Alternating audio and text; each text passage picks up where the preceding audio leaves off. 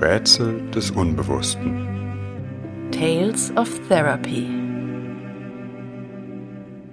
Bian, die Stimmen der anderen. Zweiter Teil.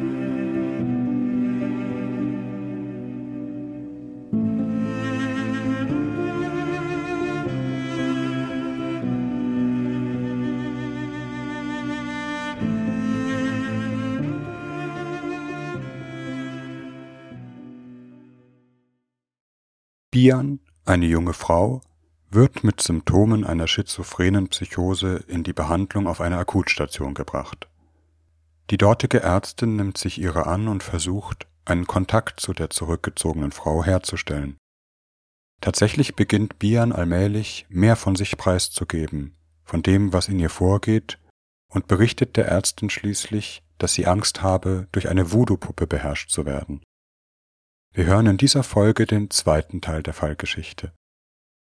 Bitte beachtet, wie bei allen Fallerzählungen, vor dem Hören unsere Hinweise zur Anonymität sowie zu psychischen Hilfen in Notfällen, die ihr in den Show Notes im Anhang der Folge oder auf unserer Homepage finden könnt.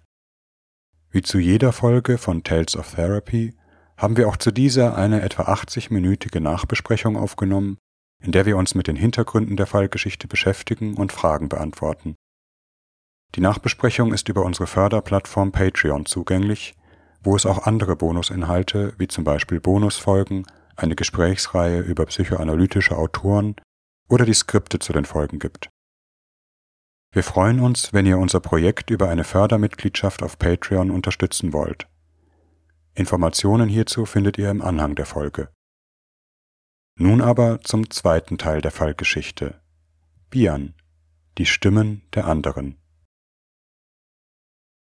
Bian ist nun über zwei Wochen auf Station. Die dritte bricht bereits an. Sie spricht weiterhin kaum, muss für alle Tätigkeiten motiviert und aufgefordert werden, jedoch lässt sie sich nach wie vor in einer passiven Weise dazu bewegen. Nur in der Kunsttherapie zeigt sie, wenngleich nur nach vielen Anstößen, so etwas wie eine eigene Initiative, gestaltet und formt wurmartige Figuren, zerdrückte Kugeln, oder zerreibt den Ton zwischen ihren Händen, wobei sie die dabei entstehenden Brösel auf einem Haufen sammelt. Auch habe ich das Gefühl, dass sie mir weniger Misstrauen entgegenbringt, ich vielleicht ja sogar zu etwas wie einer helfenden Figur in ihrer Wahrnehmung geworden bin oder wenigstens eine, die für sie nicht akut bedrohlich ist. Zumindest beobachtet sie mich weiterhin aus der Ferne. Auch ihr Blick hat sich verändert, ist irgendwie intensiver geworden, mir sogar manchmal fast etwas unangenehm, als wäre ich plötzlich peinlich berührt. Mir gelingt es aber nicht, den Finger darauf zu legen und auszumachen, woran genau das liegt.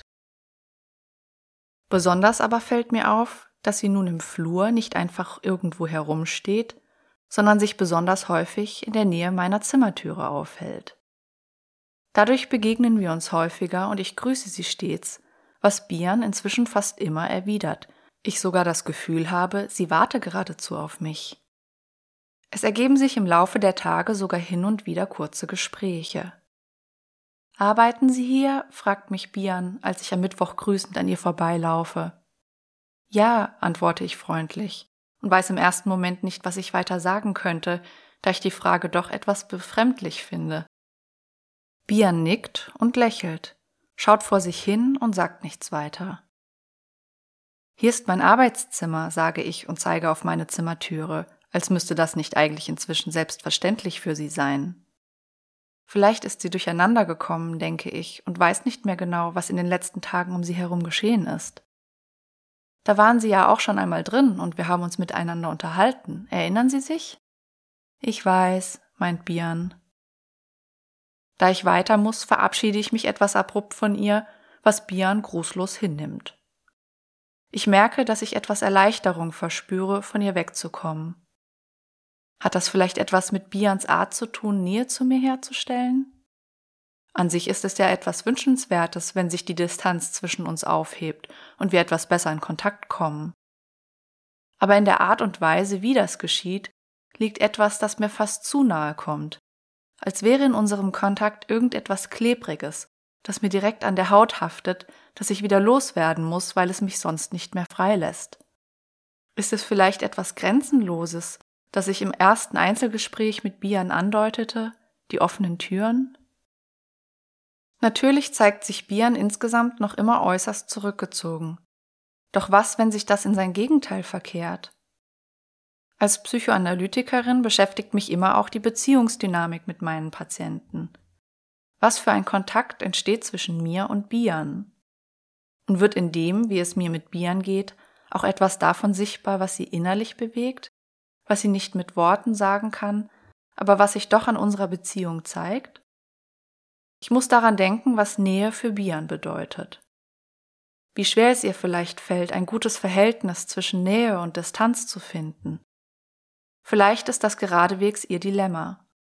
Um überhaupt so etwas wie eine Grenze um sich zu schaffen, die ihr Ich stützt, zieht sie sich ganz in sich zurück, lässt nichts an sich heran, macht sich für den anderen völlig unzugänglich. Schweigen, Mund zu, als eine ganz rudimentäre Form davon, einen geschlossenen Raum zu schaffen. Aber ist das nicht nur der Versuch, die Tür krampfhaft zuzuhalten, weil sie ansonsten sperrangelweit offen stünde, sie sich gar nicht mehr abgrenzen kann, ihr Ich sich in den Eindrücken der Außenwelt aufzulösen droht? Und drohte ihr damit nicht auf eine gewisse Weise wirklich zu einem Wurmwesen zu werden, das sie in der Kunsttherapie gestaltet, ohne richtige Form und Halt, mit einer fließenden Grenze zwischen innen und außen? Ich kann mir gut vorstellen, dass es eigentlich Fragmentierungsängste sind, mit denen Bian ringt.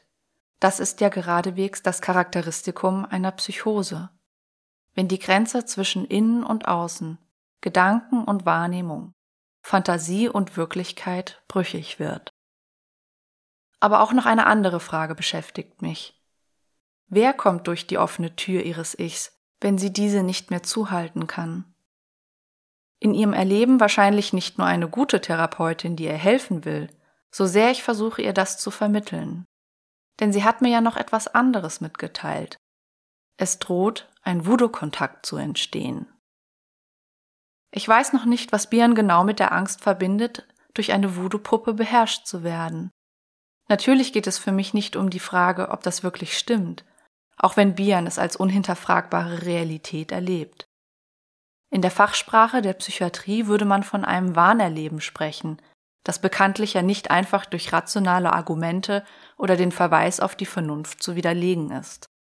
Dennoch ist es nicht einfach Unsinn, sondern ich glaube, dass in der Voodoo-Angst auch irgendwo ein Stück Wahrheit liegt, das etwas mit einem realen inneren Konflikt zu tun hat.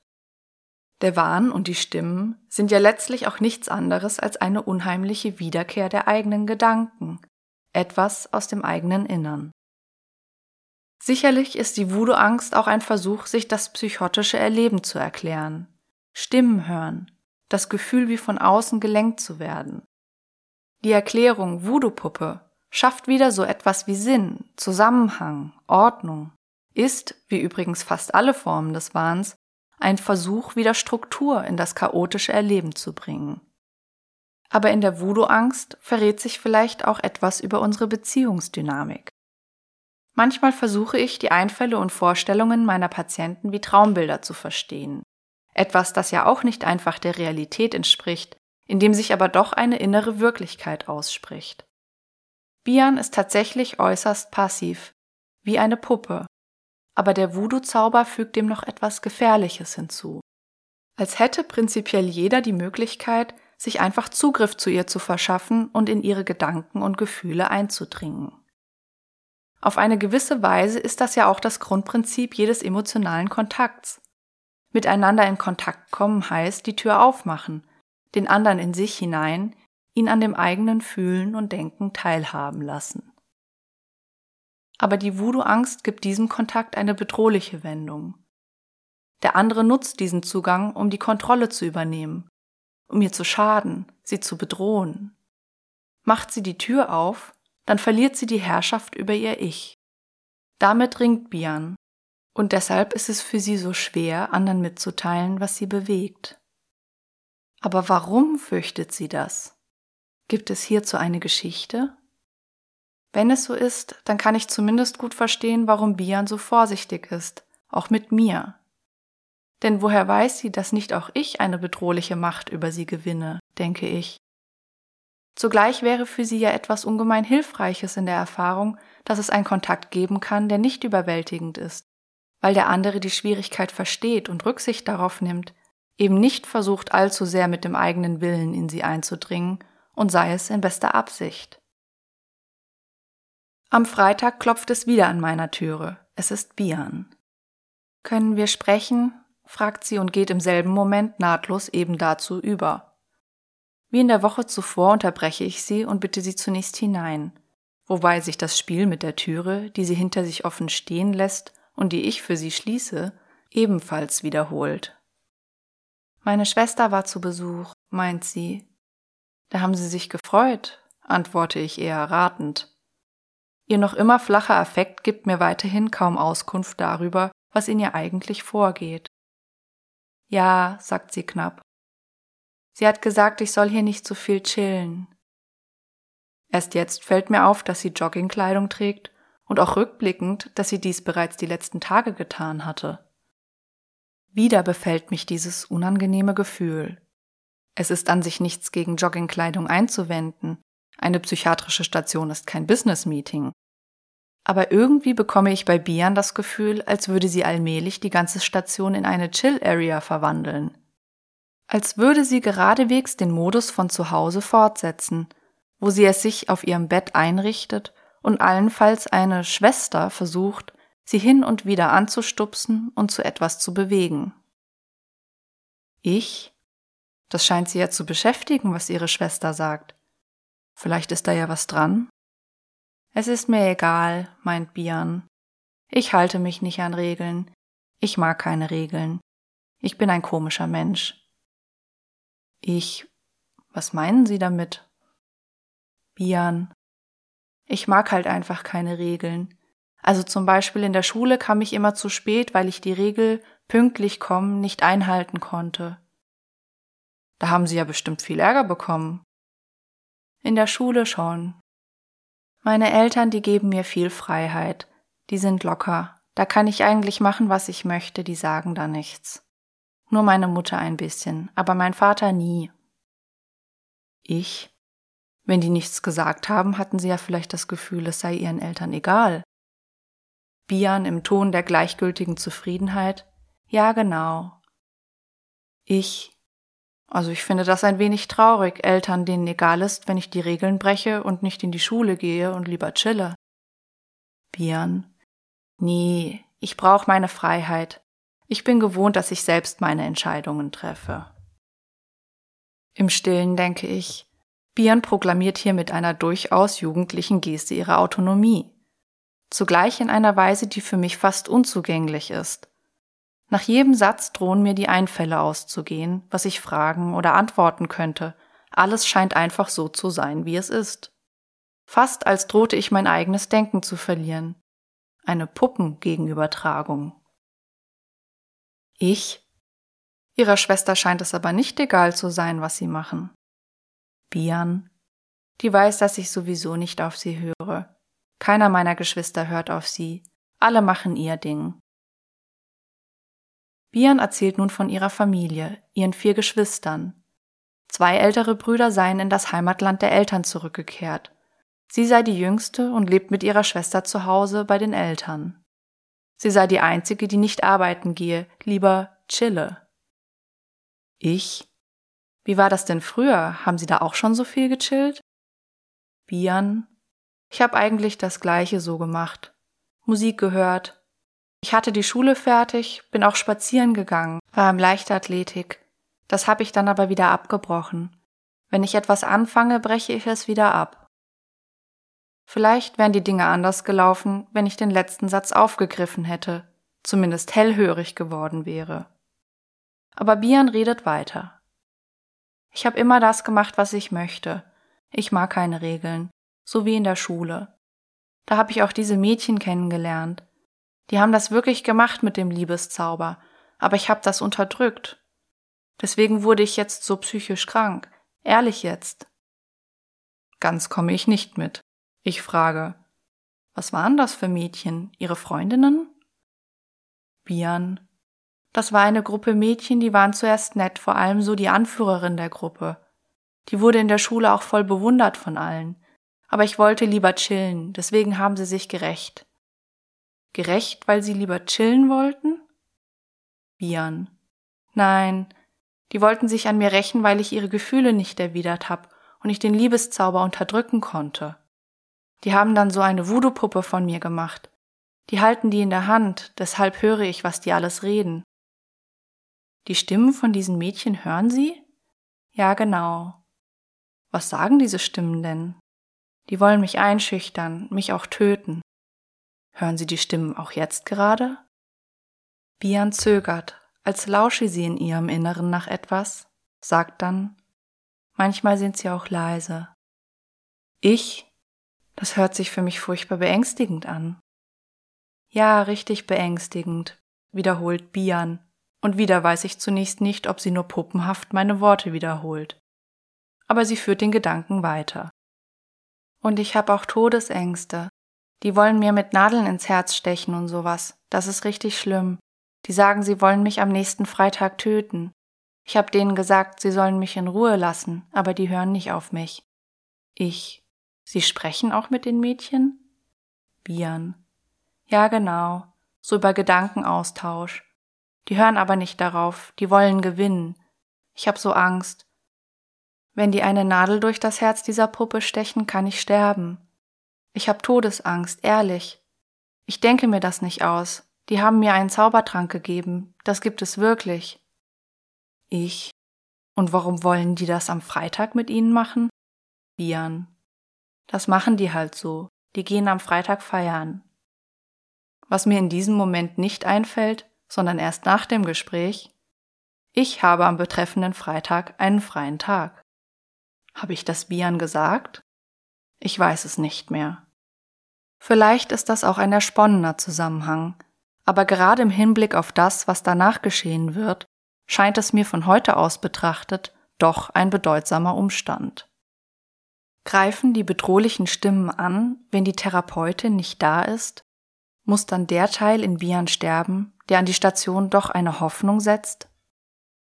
So denke ich nach dem Gespräch, ohne allerdings noch eine ganz andere Möglichkeit ins Auge zu fassen. Wer muss am Freitag sterben? Ich stelle mir vor, dass Bian ziemlich verzweifelt sein muss. Ihre Worte vermitteln es ja, wenngleich sie das mit ihrer üblichen, etwas starren Mimik und Stimme sagt. Ich merke, dass ich ihr den Druck, unter dem sie mir zu stehen scheint, nehmen möchte. Ich? Jetzt sind sie ja hier auf Station, umgeben von Ärzten, Pflegekräften, Leute, die auf sie achten. Es ist immer jemand da, der ihnen helfen kann. Beruhigt sie das etwas? Bian? Ja, ich bin froh, dass ich hier bin. Also jetzt gerade sind die Stimmen auch ruhig. Die bekommen das ja mit, dass wir hier sprechen. Dann sagen die nichts, das trauen die sich dann nicht mehr. Ich? Denken Sie denn, dass andere Leute diese Stimmen auch hören können? Bian. Andere können die nicht hören, die stehen nur in Verbindung mit mir. Die haben eine Hexe bestellt, die hat einen Liebestrank gemacht, den sie mir gegeben haben. Die wollten, dass ich mich in die Anführerin verliebe. Aber ich konnte das unterdrücken. Das haben die wirklich gemacht. Ich habe früher auch nicht an Magie geglaubt. So mit 16 habe ich mich für Astrologie interessiert, dann auch für Magie. Ich dachte damals auch, das ist Hokuspokus, aber jetzt nicht mehr, jetzt glaube ich das. Bians Hinweis, dass die Stimmen während unseres Gesprächs schweigen, scheint mir sehr wichtig. Sicherlich beginnen die Medikamente langsam ihre Wirkung zu entfalten, was unter anderem auch dazu führt, dass die Stimmen nachlassen, ihr inneres Erleben nicht mehr so überwältigend und drängend ist. Aber Bian selbst bringt das Verstummen der Stimmen ja in Zusammenhang mit unserem Gespräch. Ich verstehe das als eine Mitteilung, dass etwas in unserem Kontakt ihr hilft, wieder eine gewisse schützende psychische Hülle aufzubauen, sich zu sortieren. Doch auch das Bedrohliche unseres Kontakts entgeht mir nicht. Bian scheint durchaus liebevolle Gefühle für eines dieser Mädchen aus ihrem Freundeskreis gehegt zu haben. Gefühle, die vielleicht auf eine beängstigende Weise stark und intensiv waren. Ein Liebeszauber, den sie gerade noch zu unterdrücken versucht hat, in dem aber etwas Überwältigendes ist. Etwas, vor dem Bian vielleicht große Angst hat, dass es in ihr die Kontrolle übernehmen könnte. Was hat es mit diesem Liebeszauber genau auf sich? Ich habe den Gedanken, dass mir Bian auch mitteilt, wie bedrohlich es für sie werden kann, Sehnsüchte zu wecken, den Wunsch nach Nähe. Mir ist auf einmal auf eine komische Art und Weise beklommen bei dem Gedanken, dass ich mit Bian ganz alleine in einem intimen Raum ein Gespräch führe. Die Zeit ist schon weit vorangeschritten. Ich habe das Gefühl, das Gespräch bald beenden zu sollen, auch wenn Bian, wie sie da vor mir sitzt, keinerlei Anstalten macht zu gehen oder wieder ins Schweigen zu verfallen. Vielmehr wirkt sie auf mich nun wie ein offenes Buch, in dem ich beliebig blättern und Informationen herausholen könnte. Obwohl ich wirklich neugierig bin, weiteres von ihr zu erfahren, lässt mich doch auch das Gefühl nicht los, damit zu weit und schnell in sie einzudringen. Gerade weil Bian einen Konflikt mit der Nähe-Distanzregulation hat, denke ich, sich selbst nicht gut abgrenzen kann, muss ich darauf besonders achten und sensibel damit umgehen, diese Funktion für sie übernehmen, weil sie es selbst nicht gut kann. Oder geht es doch um etwas anderes, was auch mir Angst macht? Ein bedrohlicher Zauber, der, wenn ich nicht bald meine Türe wieder zumache, auch in meine Sphäre unangenehm eindringen könnte? Während ich in den letzten Wochen ja sehr bemüht war, eine Nähe aufzubauen, gehe ich nun dazu über, eine gewisse Distanz herzustellen und leite mit vorsichtigen Worten langsam zum Ende des Gesprächs über, sage ihr schließlich, dass unsere Zeit um ist. Ich biete ihr auch nicht, wie in den letzten Wochen, direkt eine erneute Gesprächsmöglichkeit an. Bian hat etwas Schwierigkeiten zu gehen. Sie redet immer weiter, obwohl ich ihr mehrfach sage, dass unsere Zeit für heute zu Ende ist. Fühle mich schuldig, als ich sie fast aus dem Zimmer hinaus komplimentieren muss. Mir kommt es vor, als würde ich ein Kätzchen, das sich an mir festgekrallt hat, von mir reißen.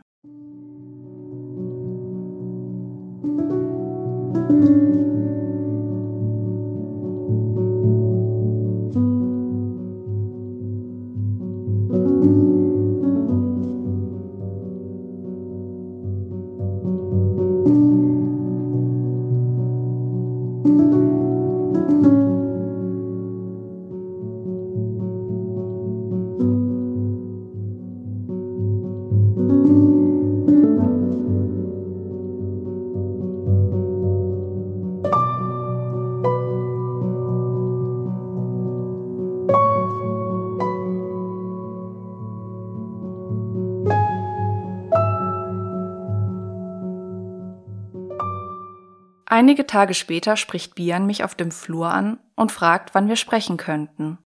Sie wirkt unsicher. Ich nenne ihr eine Uhrzeit, zu der sie dann auch tatsächlich an meiner Tür klopft. Glauben Sie mir? fragt sie mich. Sie meinen, dass Sie Stimmen hören, die andere nicht hören? frage ich, da ich nicht ganz sicher bin, worauf sie genau anspielt. Ja, und das mit dem Zaubertrank. Die haben mich psychisch krank damit gemacht. Ich habe früher auch nicht an Magie geglaubt, aber jetzt schon. Glauben Sie mir? Bian stellt mir keine einfache Frage. Natürlich möchte ich Bians Vertrauen gewinnen, was vielleicht auf den ersten Blick leichter wäre, wenn ich ihre Frage bejahen würde. Ihre Frage bedeutet ja auch, ob sie mir vertrauen kann. Es ist unangenehm, ihr die Enttäuschung zuzumuten, dass ich ihre Gedanken nicht für eine gemeinsam teilbare Realität halte. Die Versuchung, dem Wahn ein Stück weit zuzustimmen und damit einen emotionalen Kontakt mit dem anderen herzustellen, ist größer als man denkt und kann nicht nur Angehörigen, sondern auch Therapeuten widerfahren. Gerade bei schizophrenen Psychosen ist es aber von essentieller Bedeutung, Patienten eine klare Orientierung in Bezug auf die Realität zu geben, sie nicht noch mehr in ihrem Kampf um innere und äußere Wirklichkeit zu verwirren, indem man den Wahn so behandelt, als könnte man ihn selbst auch für die Wirklichkeit halten. Wie also das Erleben des anderen anerkennen, ohne den Wahn zu bestätigen? Ich versuche es mit diesen Worten. Ich glaube nicht an Magie und ich glaube auch nicht, dass ihre Schulfreundinnen sie wirklich mit einer Voodoo-Puppe kontrollieren. Es ist schwer, Bians Ausdruck zu lesen. Ist sie traurig? Nach allem, was ich bislang von ihr weiß, glaube ich schon. Sie sagt nichts. Ich aber ich glaube ihnen, dass sie die Stimmen hören und ihnen das große Angst macht. Todesangst, betont Bian. Ich. Sie fühlen sich diesen Mädchen schutzlos ausgeliefert. Mädchen, sage ich, und nicht Stimmen, wie mir erst im Nachhinein auffällt.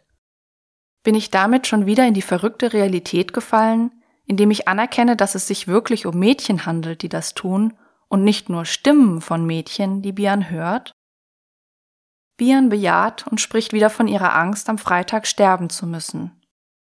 Die machen das wirklich, die stechen mir eine Nadel ins Herz und dann werde ich sterben. Ich muss an die Redewendung ein Stich ins Herz versetzen denken und daran, dass Bian von einem Liebeszauber gesprochen hatte, den sie jedoch unterdrückt habe.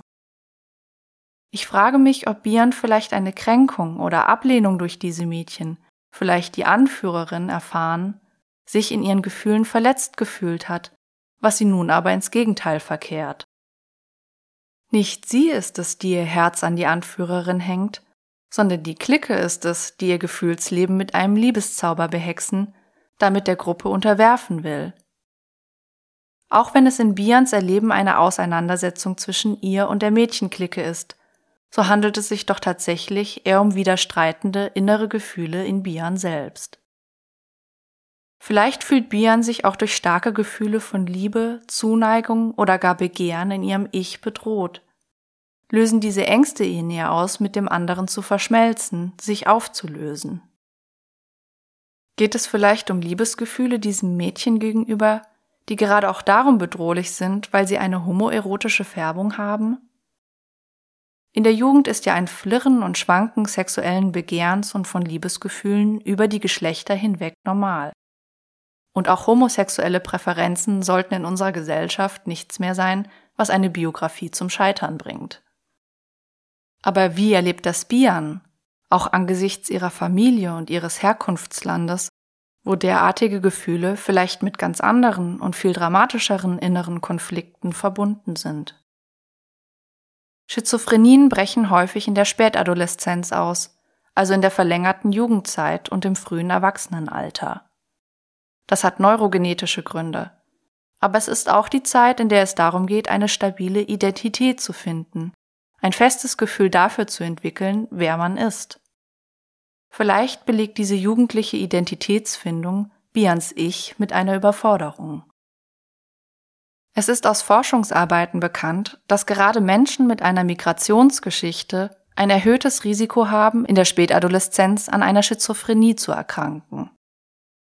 Nicht so sehr die erste Generation, die gewissermaßen schon mit einer gefestigten und erwachsenen Identität in das neue Land kommt, sondern deren Kinder, die zweite Generation, die ihre Identität im Angesicht mannigfaltiger kultureller, familiärer oder religiöser Widersprüche finden müssen. Wer bin ich? Wer darf ich sein? In Bezug auf die eigene Identität, die Sexualität und das eigene Begehren, die eigene Herkunft, das eigene Wollen und Wünschen und dem, was man nicht sein will. Dies alles in Abgrenzung sowie im Zusammenklang mit der Familie. Innere Konfliktlagen, die, wenn sie vielleicht mit einer genetischen Veranlagung zusammentreffen und nicht durch ein zugewandtes soziales Umfeld gestützt werden, zu einer Überforderung des Ich beitragen können. Ich sage zu Bian, was wäre eigentlich passiert, wenn sie den Liebeszauber nicht unterdrückt hätten? Das wäre schlimm gewesen, meint Bian. Ich habe nichts gegen Lesben und Homosexuelle und so alles, aber momentan wollte ich nur frei sein, ich wollte keine Beziehung. Manchmal kann Verliebtsein auch mit schmerzhaften oder sogar erschreckenden Gefühlen einhergehen, wage ich mich vor. Bian wehrt ab. Ich war noch nie verliebt. Also ich habe mal Jungs und so gedatet, aber jetzt habe ich niemanden. Ich habe mich noch nie in eine Frau verliebt. Mir ist das nicht so wichtig. Ich lieb den Menschen, nicht das Geschlecht. Für meine Eltern wäre das auch okay, aber ich wollte keine Beziehung. Ich fühle mich nicht reif dafür. Ich will noch frei sein, noch vieles machen. Angesichts ihrer ausgeprägten Lethargie und der ins Nichts verflossenen letzten Jahre ist das offenkundig eine Illusion, unterstreicht aber nochmals deutlich, dass ihre Worte der Versuch sind, etwas zu behaupten und zu verteidigen, nicht ein Versuch, über die eigene Situation nachzudenken. Ich? Sie wollen nicht in so einen engen Kontakt, Sie wollen lieber für sich sein. Bian bestätigt. Ja, genau. Ich fühle mich so unreif. Manchmal bin ich noch wie ein Kind. Ich bin ja auch die jüngste unter den Geschwistern. Bian erzählt daraufhin ein wenig aus dem Familienleben. Ihre Brüder scheinen an keinerlei Beziehung zur Familie interessiert. Ihre Mutter schildert Bian als jemand, der beständig an ihr rumnörgelt, ohne sich aber durchsetzen zu können. Ihren Vater als nachgiebigen, alles gewährenden Menschen, das auch zu dem Bild passt, das ich während der Aufnahme von ihm bekommen habe. Für mich hört es sich nicht so an, als hätten ihre Eltern ihr dabei geholfen, in ihrer Identitätssuche eine geschlossene Gestalt zu finden, herauszufinden, wer sie ist. Alles gewähren heißt ja auch keine Form geben, es zerlaufen und sich selbst überlassen, abermals wie die Wurstpuppe aus der Kunsttherapie. Ich habe wieder das Gefühl, es ist wichtig, dass ich greifbar bin, aber auch eine Grenze fühlbar mache. Die Station ist ein schützender Ort, in dem sie aber nicht wie in einem Brei versinken sollte, sondern auch etwas gefordert wird. Mit jeder kleinen Anregung, und sei es nur am Sportprogramm teilzunehmen oder etwas mit den Mitpatienten zu kochen, bedeutet ja auch, du bist ein Ich, das traue ich dir zu. Einzig Bierns Schwester scheint, aus welchen Gründen auch immer, Bian ein wenig herauszufordern. Sie ist auch weiterhin die einzige, die Bian auf Station besucht, sich an ihrem Verlauf und ihrem Genesungsprozess beteiligt und interessiert zeigt. Noch in derselben Woche kommt Bian wieder zu einem Gespräch. Sie hat immer noch Angst, am Freitag sterben zu müssen. Mir fällt auf, dass sie jetzt auf mich wirklich ein wenig beunruhigt wirkt, was natürlich zeigt, wie sehr sie sich durch das Kommende bedroht fühlt aber auch, dass sie ihre Gefühle besser nach außen hin zeigen kann. Besonders beunruhigt ist sie darüber, dass sie, wie sie sagt, zwar die Stimmen hört, aber nur mehr ein Murmeln wahrnehme. Bian glaubt, dass die Mädchen sie damit quälen wollten, weil sie ihr damit zeigen würden, dass sie noch die Kontrolle über sie hätten, sie aber nicht daran teilhaben ließen, wie und wann es passiere, ihr ein Angriff aus dem Hinterhalt drohe. Wieder bin ich bemüht, ihr die Station als sie schützenden Ort anzubieten. Doch dieses Mal lässt sich Bian nicht darauf ein. Weiter sichtlich verängstigt geht sie aus dem Gespräch. Ich fühle mich hilflos und merke, dass nun auch ich beunruhigt bin. Ausgerechnet an diesem Freitag habe ich frei und werde nicht in der Klinik sein. Ich glaube zwar nicht daran, dass Bian von einem Voodoo-Zauber beherrscht wird, sehr wohl aber, dass die dahinterstehenden Affekte und inneren Motive eine starke Macht erlangen und auch großen Schaden anrichten können. Vor allem dann, wenn man sie nicht versteht.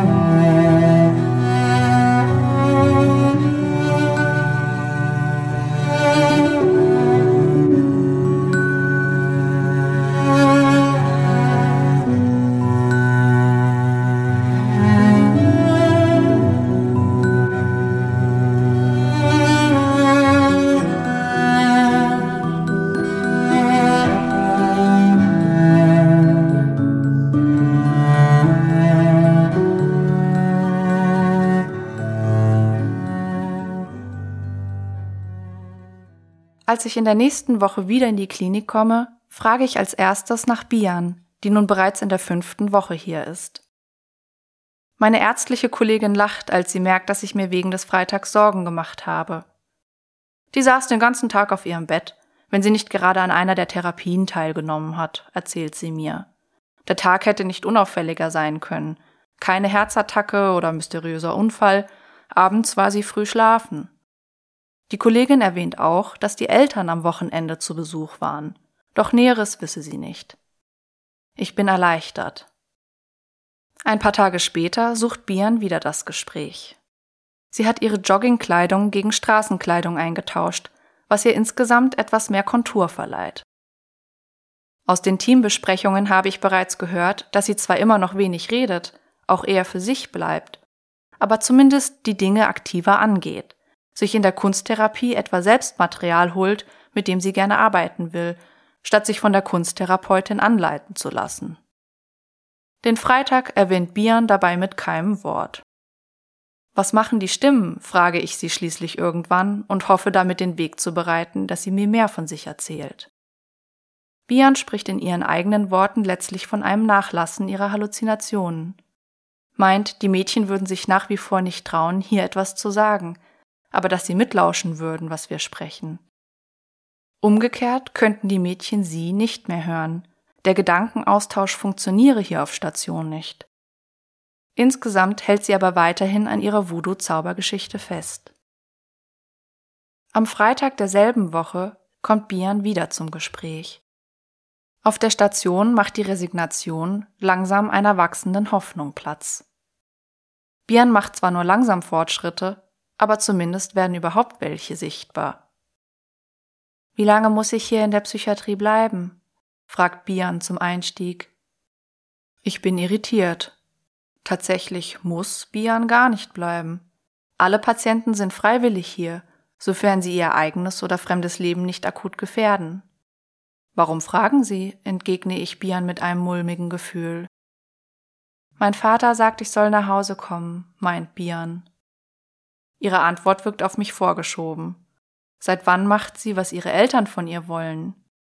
Oder gibt es vielleicht doch eine unsichtbare Macht der Familie, die sie an sich bindet? sobald sich ein Schritt Loslösung abzeichnet? Ich? Was möchten Sie selbst denn? Möchten Sie nach Hause? Bian? Ja. Manchmal brauchen Patienten, gerade wenn ein Aufenthalt länger andauert, Ermutigungen durchzuhalten. Besonders junge Patienten vermissen oftmals ihre Freunde, Familie, ihre eigenen vier Wände und gewohnte Umgebung. Doch mir scheint der Wind hier aus einer anderen Richtung zu wehen. Die Stimmung trägt eine andere Färbung. Aus dem Gefühl heraus, Bian hat ihre Entscheidung eigentlich schon gefällt, ergreift mich eine tiefe Enttäuschung. Erst jetzt fällt mir wieder ein, dass sie neulich davon gesprochen hatte, dass sie alles abbreche. Und in diesem Moment geht mir mein Fehler auf, das Thema nicht aufgegriffen, mit ihr nicht weiter besprochen zu haben. Nach außen bleibe ich ruhig. Ich denke, es wäre gut, wenn Sie noch ein wenig bleiben, sage ich im Tonfall der Gewissheit. Ich melde ihr ihre Entwicklungsschritte zurück, dass ich den Eindruck habe, dass es ihr besser geht. Gebe ihr auch einen Ausblick, wie es nach dem Aufenthalt auf der Akutstation für sie weitergehen könnte, welche Aussichten und Möglichkeiten sie hat, wenn sie dranbleibt. Insbesondere scheint mir eine sozialpsychiatrische Anbindung wichtig, Unterstützung bei der Tagesstrukturierung oder vielleicht irgendwann einmal eine Berufsausbildung in einem geschützten Rahmen. Dinge, für die wir mehr Zeit brauchen. Doch meine Worte erreichen sie nicht. Ich will aber lieber gehen, meint sie auf meine lange Ansprache. Vielleicht ist mein Vorgehen zu rational, berührt sie aber emotional nicht. Okay, meine ich etwas einlenkend. Können Sie mir denn sagen, warum Sie gehen wollen? Bian, mir geht's besser, ich brauch das hier nicht mehr so. Ich kann allein weitermachen, ehrlich. Ich habe größte Zweifel daran. Auch wenn es tatsächlich etwas besser geworden ist. Bian kommt ja noch kaum aus dem Bett hier auf Station. Vielleicht gelingt es mir, ihr dies bewusst zu machen, ihr zugleich auch die Möglichkeit zu geben, mir zu vermitteln, wie ihr eigener Plan aussieht. Wie könnte das denn aussehen, das alleine weitermachen? Bian ich muss halt ein bisschen für mich chillen. Ich. Das klingt aber nicht gerade danach, dass sich etwas verändert. Wie könnte denn ein Weitermachen aussehen, bei dem Sie etwas vorankommen können? Ich weiß, dass wenn ich ein bisschen chillen kann, dann geht es mir besser, insistiert sie. Ich bin enttäuscht von ihrer Antwort, aber das Spiel kenne ich leider nur zu gut. Eigentümlicherweise wollen sich häufig Patienten gerade dann entlassen, wenn sie beginnen, Fortschritte zu machen. Manchmal wird das Verschwinden der Symptomatik nicht als Entlastung und Befreiung empfunden. Selbst dann nicht, wenn Halluzinationen als bedrohlich wahrgenommen werden, paranoider Natur sind. Sie sind eben doch etwas, das eine psychische Funktion hat, für irgendetwas gut sind und das man deshalb nicht einfach wegnehmen kann, ohne dass bestimmte Konflikte sich von neuem aufladen. Veränderung bedeutet, dass an Säulen gearbeitet wird, auf denen zugleich das Ich ruht. Ich habe oft das Gefühl, dass es um solche Ängste geht, wenn Patienten vorzeitig die Klinik verlassen oder die Medikamente absetzen, nicht nur vermeintlich um Nebenwirkungen. Oder geht es bei alledem nicht viel mehr um unsere Beziehung, um Bian und mich? Meine Stimme als eine ja durchaus wirkliche Wirklichkeit, die in ihr System dringt, in das sie sich verbarrikadiert hat. Meine Stimme als eine Alternative zu den Stimmen der Mädchengruppe, die ja tatsächlich verstummen, wenn sie mit mir im Gespräch ist. Aber auch als etwas, das ihre Sehnsucht weckt, ihr Wunsch nach dem anderen, ihre Sehnsucht nach Liebe und geliebt werden. Gerade der Liebeszauber ist aber auch etwas, von dem sie mir mitgeteilt hat, wie gefährlich es für sie ist. Vielleicht bleibt auch hier der psychoanalytische Grundsatz gültig, dass auf dem Gebiet des Psychischen nichts so bedrohlich ist wie das eigene Wünschen. Ich sage, vielleicht merken Sie, dass sich etwas verändert, und vielleicht sprechen Sie eigentlich gerne mit mir, und es macht Ihnen Angst. Doch Bian ist schon wieder ganz in sich verschlossen unzugänglich, wiederholt nur, puppenhaft, diesen Satz. Ich möchte lieber gehen. Ich schließlich, das ist natürlich Ihre Entscheidung. Bian drängt darauf, noch am selben Tag die Koffer zu packen. Als ihre Schwester kommt, um sie abzuholen, macht sie mir bittere Vorwürfe. Warum lassen Sie sie gehen? Das ist unverantwortlich. Aber mir sind die Hände gebunden. Man kann keinen Menschen gegen seinen eigenen Willen in der Psychiatrie festhalten, außer in ganz klar definierten Ausnahmesituationen, in denen es im handgreiflichen Sinne um Leben oder Tod geht, was hier nicht der Fall ist. Fast eine ganze Stunde habe ich mit Bian gesprochen, überlegt, wie ich wieder in Kontakt mit ihr kommen, ihr ihre Ängste bezüglich der inneren Veränderung, die in ihr vorgeht, lindern kann. Aber sie beharrt und meint noch, viel vor zu haben, wobei sie wie eh und je vage bleibt, was das eigentlich sein könnte. Als sich die Tür der Station hinter Bian schließt, muss ich mir eingestehen, dass mir das einen Stich ins Herz versetzt. Für einen Augenblick habe ich das Gefühl, die Zusammenhänge ganz klar zu sehen. Der Stich ins Herz, die Nadel, die die Voodoo-Puppe durchbohrt, hat mich getroffen.